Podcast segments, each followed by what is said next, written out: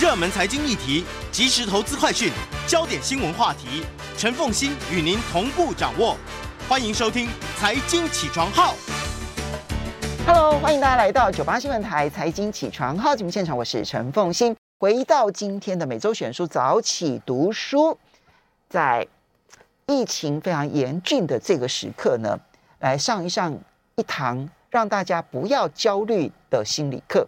那这是商周出版社所出版的啊。那这本书的作者是辅仁大学心理学系副教授黄阳明，也非常欢迎 YouTube 的朋友们一起来收看直播，一起来上这一堂不焦虑的心理课。嗯，之前其实你为我们导读了跟情绪有关的两本书，对，对不对？好、嗯，那是你的影响你这一生很重要的老师，老师巴瑞特教授所写的书。其实我自己也获益良多的哈。嗯那，呃，接下来今天你出版的这一本书啊，叫做《不焦虑的心理课》，是上一堂心理课来学如何的不焦虑。你为什么会拿焦虑作为你的主题？我觉得焦虑是一个现代人很容易会面对的一个情绪状态，因为我们生过去的生活其实是可预测性非常高的，因为。什么都是就是摆在那边啊，你只要照着做，你就会得到你要的东西。嗯，但现在不一样啦，因为现在又有人工智慧，而且各种科技快速的发展。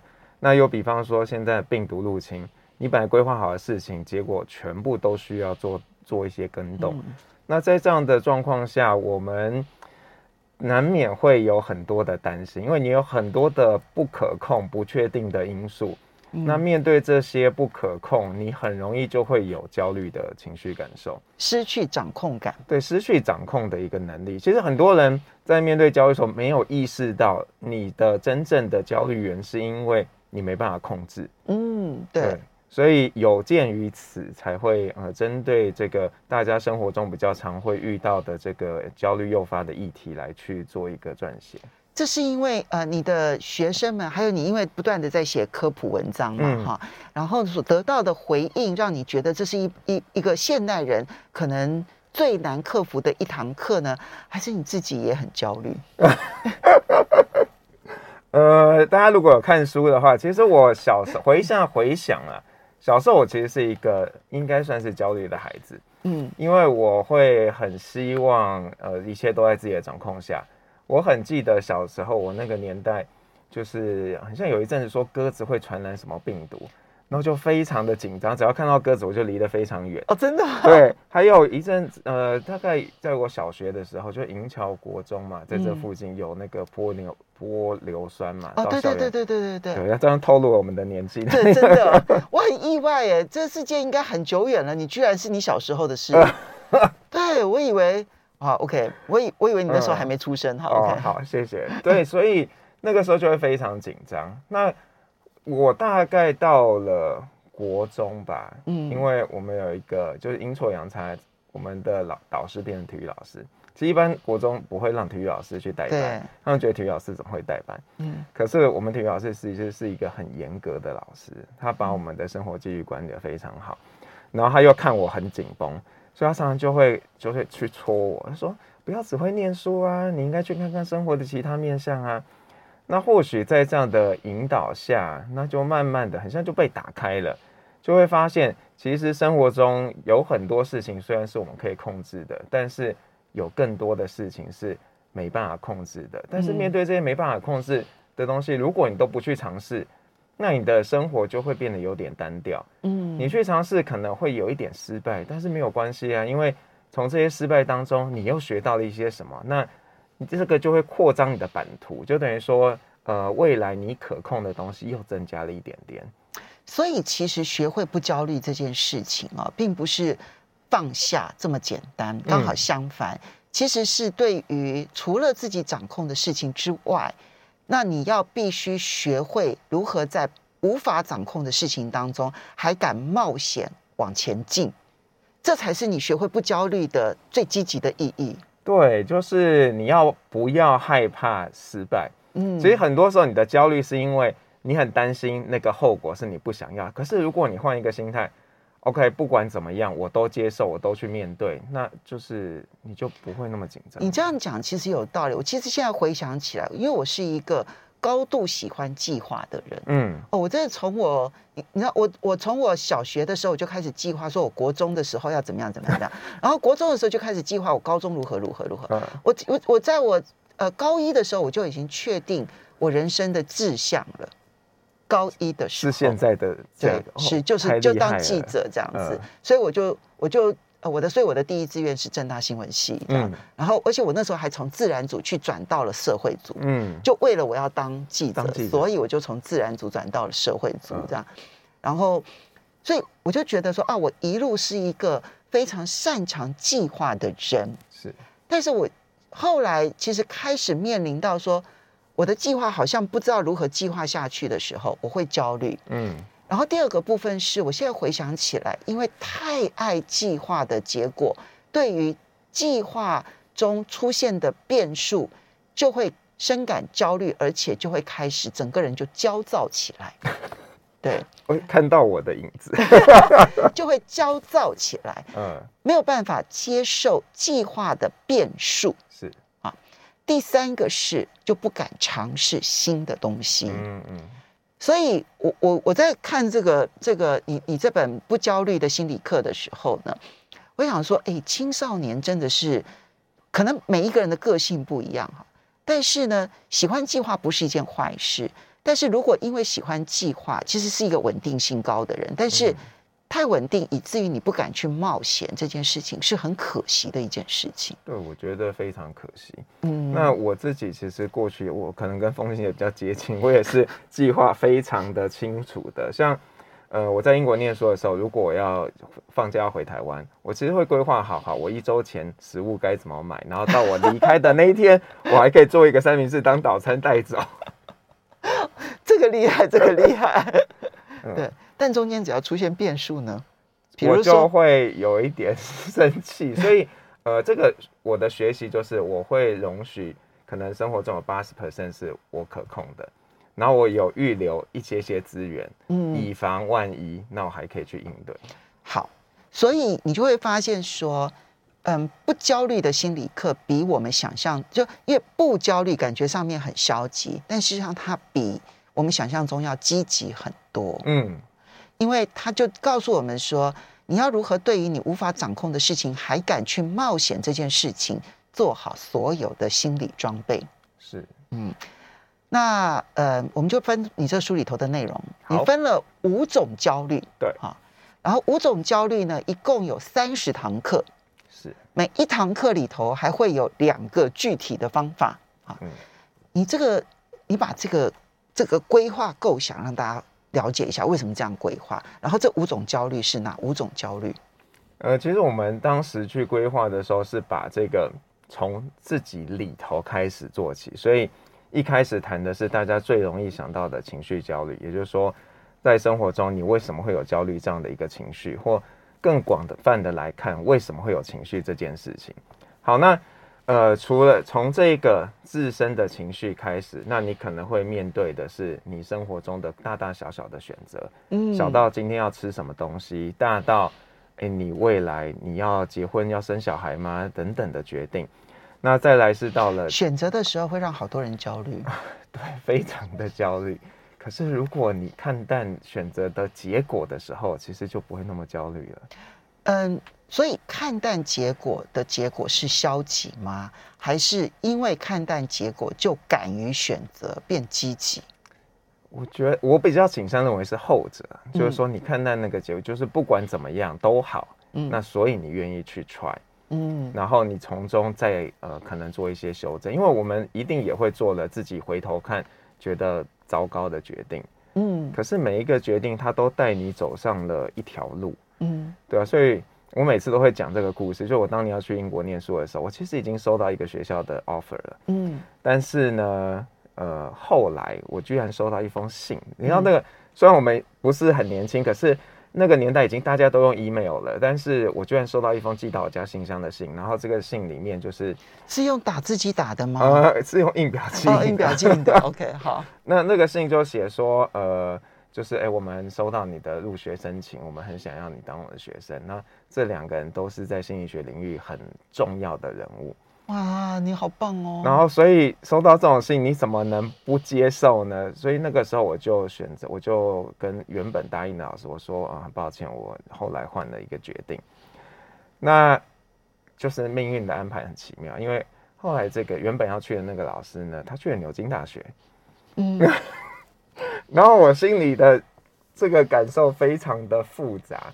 当然不是说我在约克大学的学习不好，而是你会。你难免会想，哎，如果我当时去了那里，那我的命运会变成什么样子？会不会跟着这个老师，然后就一起去了牛津？对，因为以英国的学制很容易是如此是这样的，对，不像台湾绑得这么紧，你不可能跟着老师走。对，对，那但是也就这就是人生嘛。那你现在再回头看，哎，其实也不见得是不好。对，嗯，对，好，这个是选择焦虑。对，那再来就是成长嘛。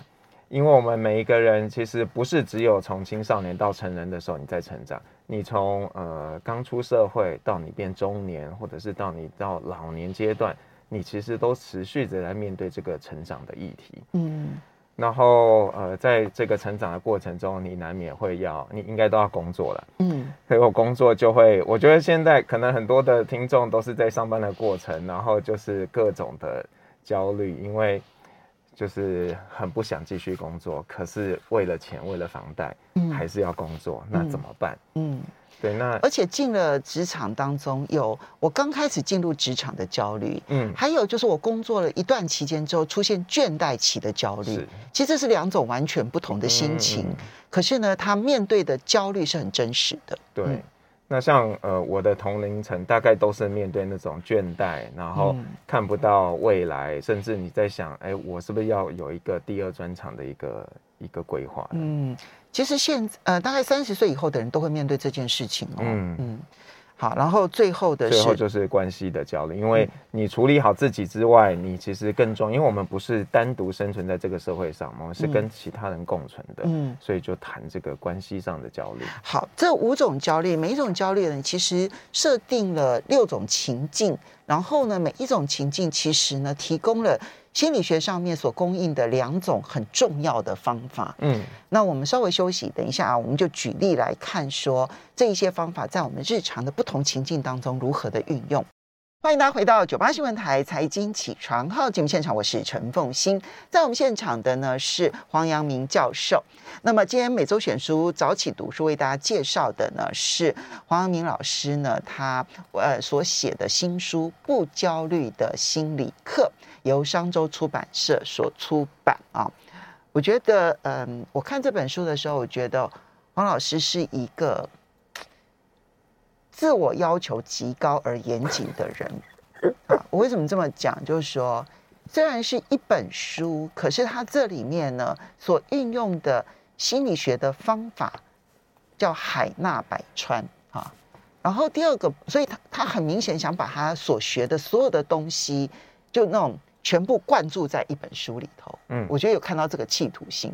是，然后第二个是呢，他人生的阅读量真的非常的大，所以呢，就很多这一些，嗯，就是纯纯粹属于文学上面的一些作品，它可以运用在心理学上面，你都可以用的非常的好。我印象最深刻当然是林语堂的那一段话，林，你这里面引用林语堂的那段话说。一个没有多余情绪的人，他就是会给带给人们安全感的人。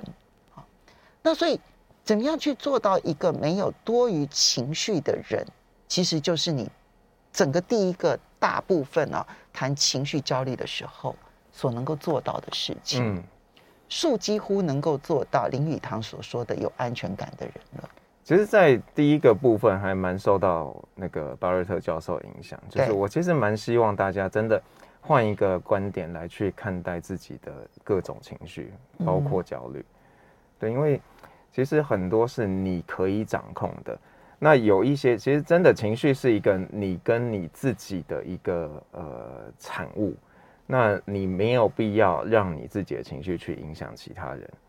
你比你想象中的能够控制自己的情绪，是。我们都认为情绪不能控制，但是，呃呃呃，情绪不能压抑，但情绪可以控制。巴瑞特的，嗯，真谛是也可以压抑啦，但是 压抑会不太健康，就是了。我也觉得，我觉得情应该讲情绪不要压抑，嗯，但情绪可以控制，可以控制。然后当然有一些太强烈的，我不能叫它是情绪，它是一种感受。嗯，那这种强烈的感受是呃没办法即刻去控制的。嗯，所以在那个时候，你其实也不用强迫自己嘛，你就放自己一个假。嗯，就是让自己可以冷静下来，然后等到、嗯、呃这个风头过了，然后你再去面对。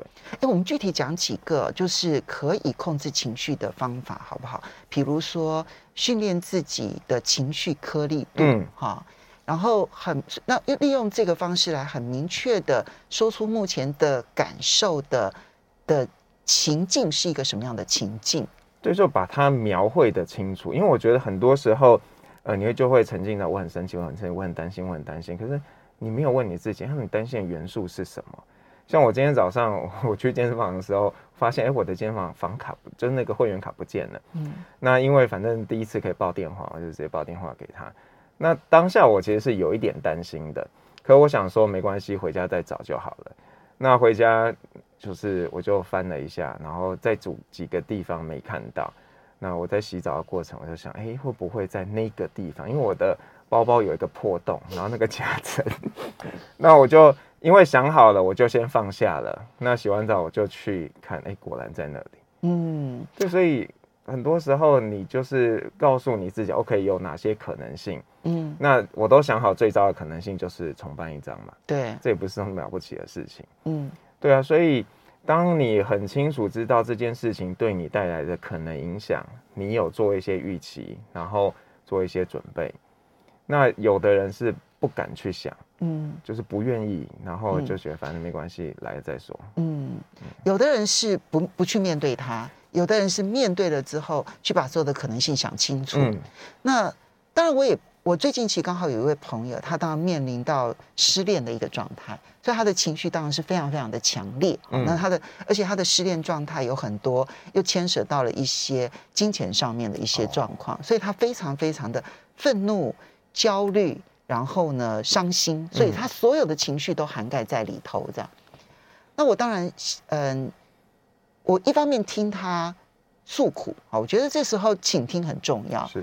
但另外一方面，我就开始运用巴瑞特教授所教的这一个，请他分辨他现在的情绪状态。对，好，那个我后来发现，因为他能够学会的词汇有限，哦，他就变得没有办法很清楚说清楚他自己的情绪状态。嗯嗯嗯。这时候在协助他的过程当中，就会变得很辛苦，是，因为他没办法分辨他现在到底是焦躁。还是愤怒，他一直把所有的情绪纠结在一起，他就很难化解。所以我觉得情绪颗粒度果然是非常的重要。对，就是把这个故事讲清楚。那某种程度来说，我觉得他是把那个事件的理性面拉出来了，嗯，就是把它变得不是那么的都是感受的部分。嗯，然后呢，接着我到他练习，就是如果你碰到了。在这件事情当中，他还会碰到很多的状况。嗯，我让他在心里头演练，说万一碰到了，那你告诉自己你要怎么去面对，因为这个演练也是化解情绪很重要的一个过程。嗯，那么这时候我就发现说，呃，原来阅读小说这么重要，因为阅读小说可以帮助我们自己内心做演练。嗯嗯，所以。这几件事情都让我深刻感受到，就是要控制情绪，其实包括分辨自己的情绪的细节状态。对，啊，愤怒也很多种啊。你是你是你是呃你是痛恨，还是你只是你是呃责怪自己？嗯，对。然后还是你暴躁，还是你这个勃然大怒？其实每一个程程度的怒。都很不一样，嗯嗯嗯，就是情绪颗粒度很困难。对啊，所以就是要把它做一个划分，那这样的话你才可以对症下药。嗯，对，没错。好，接下来我们再来谈的是选择焦虑，我们挑一个方法来跟大家说。嗯、好，那呃，我觉得 这很难挑，你看这个只挑一个方法很难。我们我们挑那个在因为他列了十二种方法。对，在第七章里面，其实它是一个包裹式的，就是决策的一个三步骤。那我想大家很多时候之所以会有决策困难，第一件事都是因为选项太多了。嗯，所以我们要练习减少选项。嗯，那我觉得，呃，我我们讲，呃，有一个美式卖场嘛，这美式卖场它卖的东西包罗万象，可是你会发现它每一种类别，比方说，呃，洗碗巾，它可能只有两三个品牌，嗯，这跟一般的呃超市不大一样，嗯，所以它就是告诉你了，你来我这边，我就是我帮你挑过了，嗯，所以你就安心买好了，你要么就是买我自己牌子的，不然就是买一个我认为好的，嗯，对，那。在生活中，呃，我们要练习帮自己做减少选项。就是你可能在买车的时候，你会有非常多的一个可能性。那你要现说现说嘛，先帮自己把一些都删掉。嗯，那删掉的东西就不要再去想了，因为如果你删掉，你还在去想，那就跟没有删一样。嗯，对，所以，呃，这个是第一个大家该做的事情。先减少选项，先减少选项，因为。呃，选择会让人焦虑的原因，是因为恐惧错失。就是我如果错，我如果因为选择了 A 而错失了可能更好的 B，怎么办？是的，没有错。所以呢，呃，这个其实已经跳到后面了嘛。但是减少选项之后，再你就要用一个比较系统性的方式来帮你自己去做一个分析。嗯。你要去想想，你看中的是哪些事情？嗯，比方说以买车子为例好了，你可能还看中它的安全性，嗯，看中它的省油，嗯。那如果是这样的话，那你就把依据这个来去帮每一辆车打分数嘛。可是我我知道大家，因为我们有买车经验，我发现呢，这些这些卖车的人其实有一点奸诈，他就会都给你看一个表。嗯，就是他都知道，哎、欸，会买，会对这个车感兴趣，对哪些款、哪些其他款式的车也感兴趣，他们也列一张表，就看到哇，这一他们自己品牌都是最好的。可是大家仔细去看，他们比的项目不一样，哎，每一家比的项目不一样，所以呃，与其相信别人的，你应该回过头问你自己，那我最看重的是什么东西？嗯，然后用这个帮这些打分数，那。如果你还是很难的话，这里有一个方法，三个十，三个十，对，我很喜欢三个十的概念。三个十，你说是呃所谓的三个十是十分钟后，嗯，十个月后，还有十年后，嗯，那当然有些东西可能不用想那么久，比方说中午要吃什么，不用想 十年后还怎么样。可是有一些决定，像是职涯的决定，或者是是不是要呃结婚生小孩，这个其实。嗯是可以想比较远的，就是我觉得这个三三个十啊，就十分钟、十个月、十年，对于人生重大抉择哦，是最有帮助的。嗯啊，就比如说年轻的朋友，两个工作。要去做选择，是啊，那你可能会纠结在说啊，一个工作啊比较有升迁的机会啊，然后另外一个工作啊，好像那个呃名明显比较好啊，哈、嗯嗯，名气比较好啊，大公司啊，你就一直纠结在里头这样子。那我觉得这里面对这个最有帮助就是，那你先想一想，十分钟后的你会怎么看你自己的选择？是好，接着再去设想。如果你进入了 A 企业跟 B 企业，十个月后你会怎么看自己的选择？最后一个最难，但也最重要，十年后你怎么去看你自己的选择？就是当你用十分钟后、十个月后、十年后去看你的选择的时候，你的选择就会变得清楚而不容易后悔，因为你已经想到十年后了。对，当然很难确保二十年后。嗯，那那随着看想过之后，再来就是你要去针对这个可能的后果去做一些管理嘛。第三部分，对，第三部分，那这包当然包含了风清也刚刚有提到的，就是可能对于损失的一些想象。其实，在后面的章节有谈到，你要跟这些损失去做和解。嗯嗯，好，这个是选择恐惧。当然，呃，选择焦虑。当然，这个选择焦虑这件事情，我们只讲了一小部分，还有很多很多的方法哦。那么，我觉得现在有选择障碍的人非常的多，嗯，其实都是因为选择焦虑而没有办法去做选择。那如果现在没有做没有办法做选择的人，他最糟的一件事情就是他什么都不做，嗯，其实你的人生就停止而无法好好的前进，或者是被别人指定你要怎么做，被别人选择，对。对，这一点其实就是让一个人其实反而变得受伤更重。嗯，好，我们稍微休息一下，等一下回来看一下成长焦虑，还有很多焦虑等着我。欢迎大家回到九八新闻台财经起床号节目现场，我是陈凤欣。每周选出早起读书，为大家介绍的是不焦虑的心理课。在我们现场的是这本书的作者，辅仁大学心理学系的副教授黄阳明黄老师。也非常欢迎 YouTube 的朋友们一起来收看直播。好，选择会有焦虑，情绪会有焦虑，很合理。成长也会焦虑吗？为什么？非常焦虑。你看，从我们从，尤其在这个亚洲地区，我们从小就被期待。什么时候该做什么事情？嗯，然后呃，你高中的时候，他们就你要念什么大学啊？念大学要不要念研究所啊？嗯，念研究所之后，呃，硕士够不够？要不要念个博士？嗯，然后博士之后开始说，哎，是不是年纪到了该结婚了，该生小孩了？然后就感觉什么事情都被安排好了，即使在你完全没有想清楚的状况。对，所以这个你称之为叫做社会时钟，嗯，好像有一个。时时刻表在那边等着你，这样子，你做到了某件事情，就会开始有社会压力，告诉你说，那你开始要准备做下一件事情，不管你准备好了没有。对，那这个其实，在各个地方也都会有，只是大家的时钟不太一样，有的走得快，有的走得慢。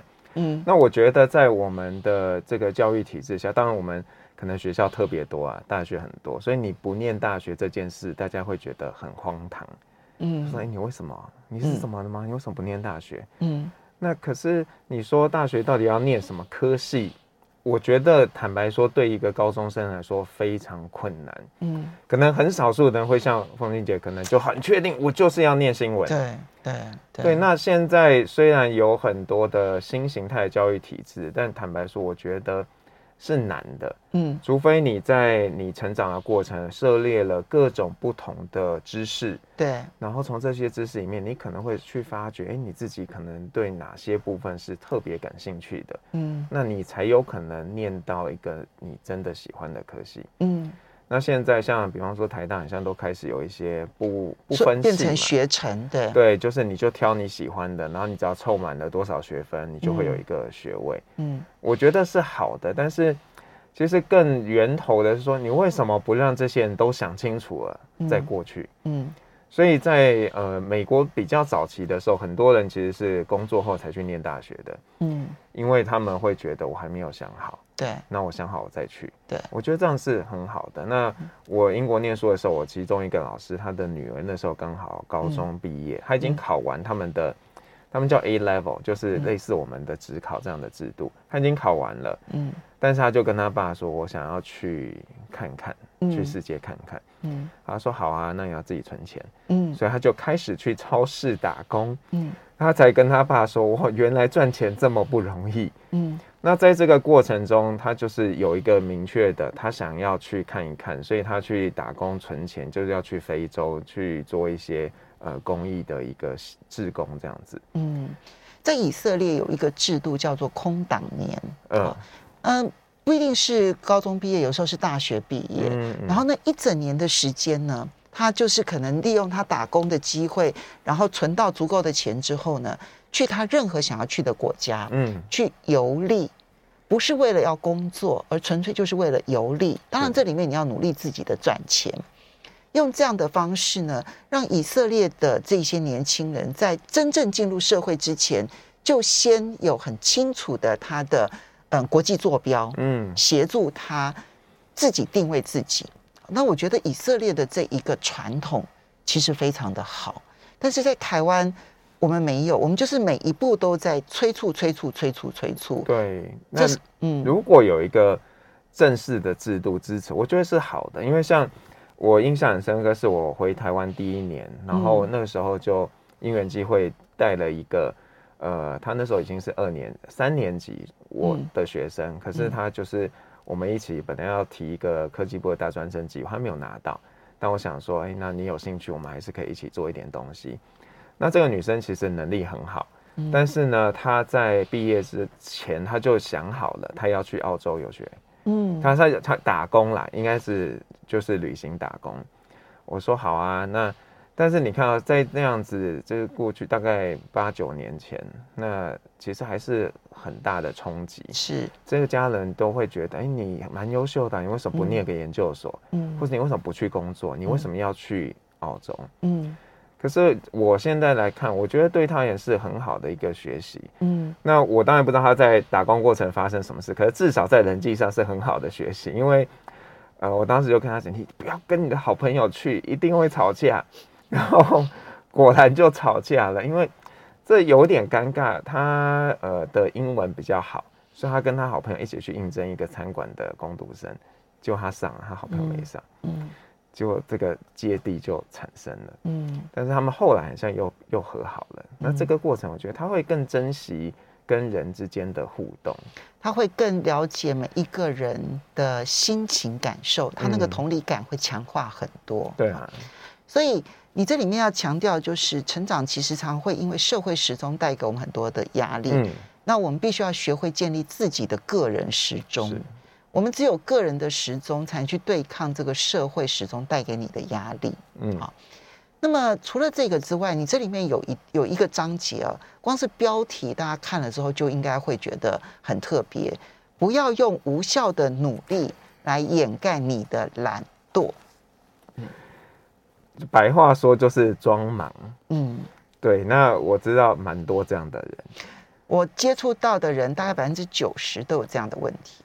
对，尤其是嗯，好，OK，对对，好，OK，对不起，请继续。我觉得就是这个怎么说？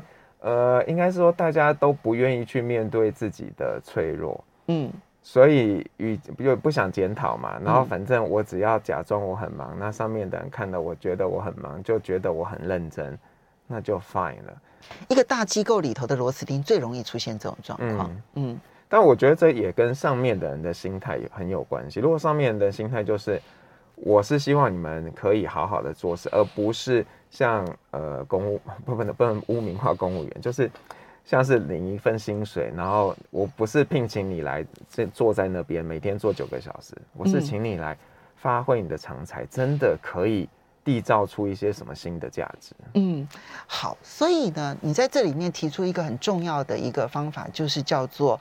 高水准复盘啊，复盘是一个围棋的概念，嗯、就是我把那个盘哦，就那个下完围棋之后，我我我就自己把两边都再重新下一次，对，然后去思考我当时为什么这么想，那对方下那步棋可能是怎么想，嗯、对不对？好，这其实是一个刻意练习当中非常重要的一环，所以复盘呢、哦，在这个刻意练习的族群当中呢，是一个非常重要的词，是。